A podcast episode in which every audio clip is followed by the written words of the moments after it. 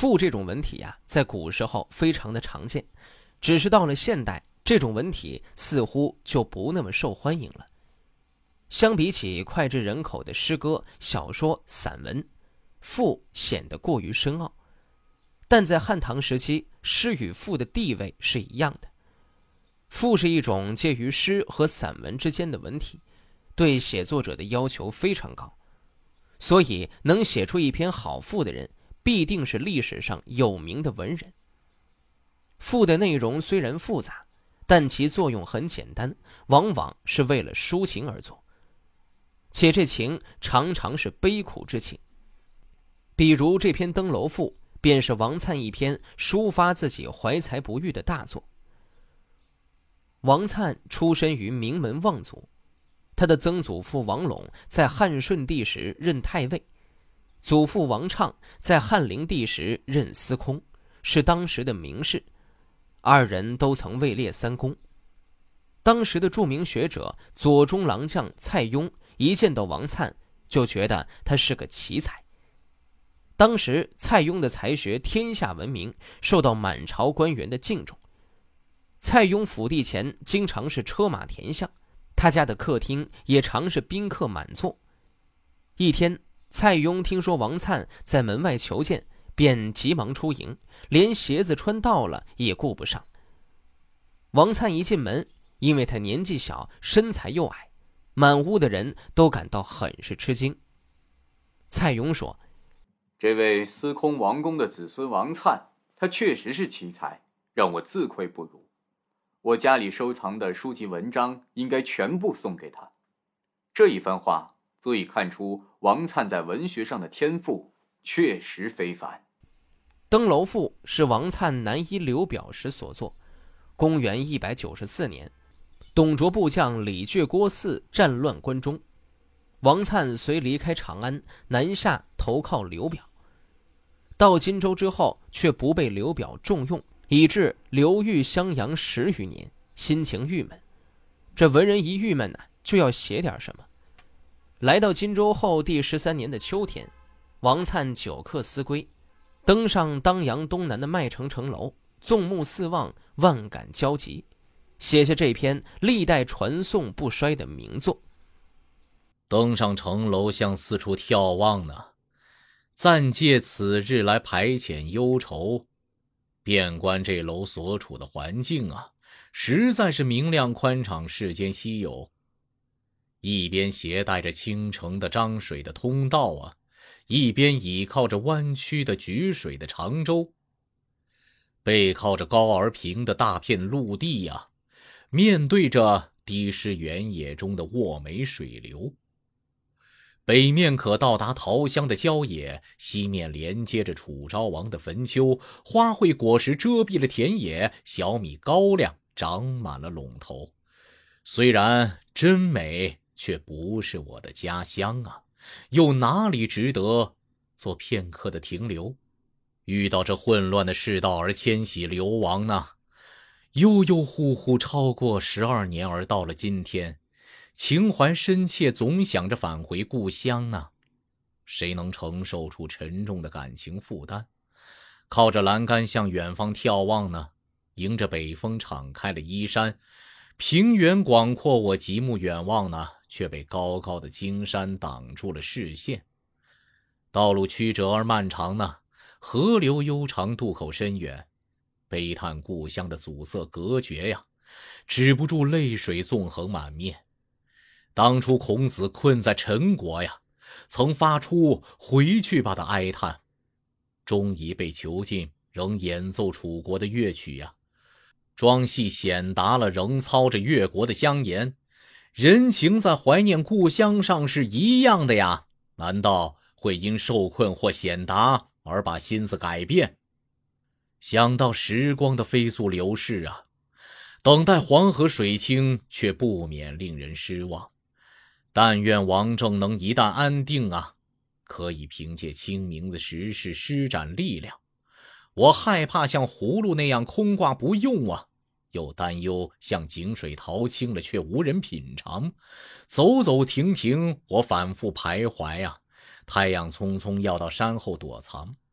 风声飒飒从四面吹来呀，天色昏暗而惨淡无光，野兽惊惶四顾，寻找着同伴呢。鸟儿相互鸣叫，鼓起了翅膀。原野寂静而悄无人影啊，只有赶路的人在急急奔忙，心里悲伤而有所感触啊，情意哀痛而悲愤凄伤。顺着阶梯往下走啊，愤懑的情绪冲塞胸膛。直到半夜还无法入睡呀，翻来覆去，我在苦挨时光。苏轼这个人吧，自己日子过得不怎么样，但他偏偏就喜欢给别人出主意。这出主意啊也就算了，偏偏他还是给一个死了不知多少年的人出主意，而且说的还是辞职的那些事儿。他就写着范增该怎么安全的辞职，所以有了这么一篇《范增论》。这些主意参考价值有多大，值不值得借鉴是不好定论的。但历史的价值有时候不在于结论，而在于过程。毕竟职场也是一个过程。虽然我们调侃这是一篇职场教习的文章，但本质上这是一篇史论，是一篇翻案的文章。苏轼善于读书。能从书缝中看出问题。一般人读史见项羽与范增君臣不能善始善终，常为之叹息，认为这是楚失败的原因之一。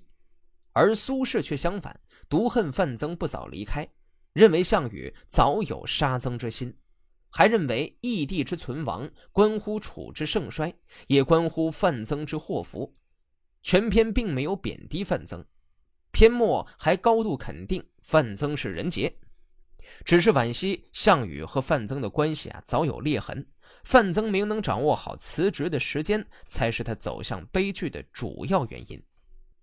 范增，居巢人，秦末农民战争中为项羽的主要谋士，被项羽尊为亚父。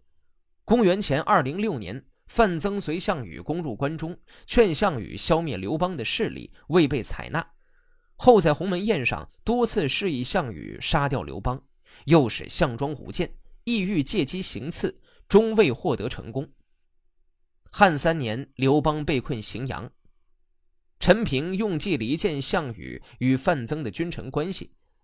范增被项羽猜忌之后，后来不得不辞官归里，却在途中病死。汉高祖用陈平的计策离间疏远西楚的君臣关系。于是，项羽怀疑范增与汉高祖暗中来往，逐渐削减他的权力。范增大怒说：“天下局势现在已经大定了，以后君王您看着自己去治理。希望你开恩，让我这把老骨头回到老家去。”他回乡途中还没到彭城，就背上发毒疮死了。苏子说：“范增走的对呀，如果不离去，项羽。”必定会杀死他，只是遗憾他没有早点离开。那么，应该因什么事情离去呢？范增劝项羽杀刘邦，项羽不听，结果因此失掉天下。范增应当在这个时候离去吗？回答说不是。范增建议杀刘邦，这是尽臣子的职责。项羽不杀刘邦，说明他还有君主的度量。范增为什么要因这件事离去呢？周易说。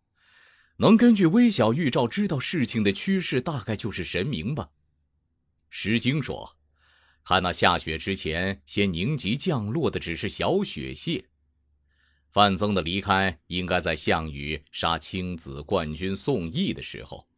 陈涉得到百姓拥护，是因为他借用了项燕和公子扶苏的名义；项氏的兴起，是因为立楚怀王孙子熊心为义帝，号召人心。而后来诸侯反叛，是因为他杀了义帝，并且立义帝一事，范增是主谋。义帝的存亡何止关系到楚的盛衰，也和范增的祸福密切相关。不会有义帝死了，范增却独能长久存活的道理。项羽杀青子冠军宋义，是杀害义帝的前兆，而他杀害义帝时，就开始怀疑范增了。哪里一定要等待陈平去离间呢？物体一定是先腐烂了，然后才生出虫来。人必定自己先有疑心，然后才会听别人的谗言。陈平虽然聪明，怎么能够离间那不疑心臣下的君主呢？我曾经评论义帝，说他是天下的贤明君主，他只派刘邦率兵入关，而不派项羽去。他从许多将领中发现了宋义，提拔他为上将，不贤明能够这样做吗？项羽既然假托义帝的命令杀了宋义，义帝一定不能忍受。不是项羽杀害义帝，就是义帝杀掉项羽，这是不需特别聪明的人就能知道的。范增起初劝项梁立义帝，诸侯因此服从调度指挥，中途杀害义帝，这不是范增的意思。其但不是他的意思，并且他必定是极力反对，而项羽不听从。不听他的话，杀害了他所拥立的义帝。项羽对范增的怀疑，必定是从这时就开始了。在项羽杀掉宋义时，范增和项羽都处在做义帝臣子的平等地位，君臣的名分还没有确定。替范增考虑，有力量能够杀死项羽就杀死他，不能够就干脆离开他，这岂不是很果断的大丈夫吗？范增的年纪已经七十了，和项羽合得来就留，合不来就离开，不在这时候明确是去还是留，却想依靠项羽来成就自己的功名，真是见识浅陋啊！话虽这样说，范增毕竟是汉高祖也害怕的人，范增不离去，项羽也不会灭亡。哎，范增也算是人中的豪杰呀。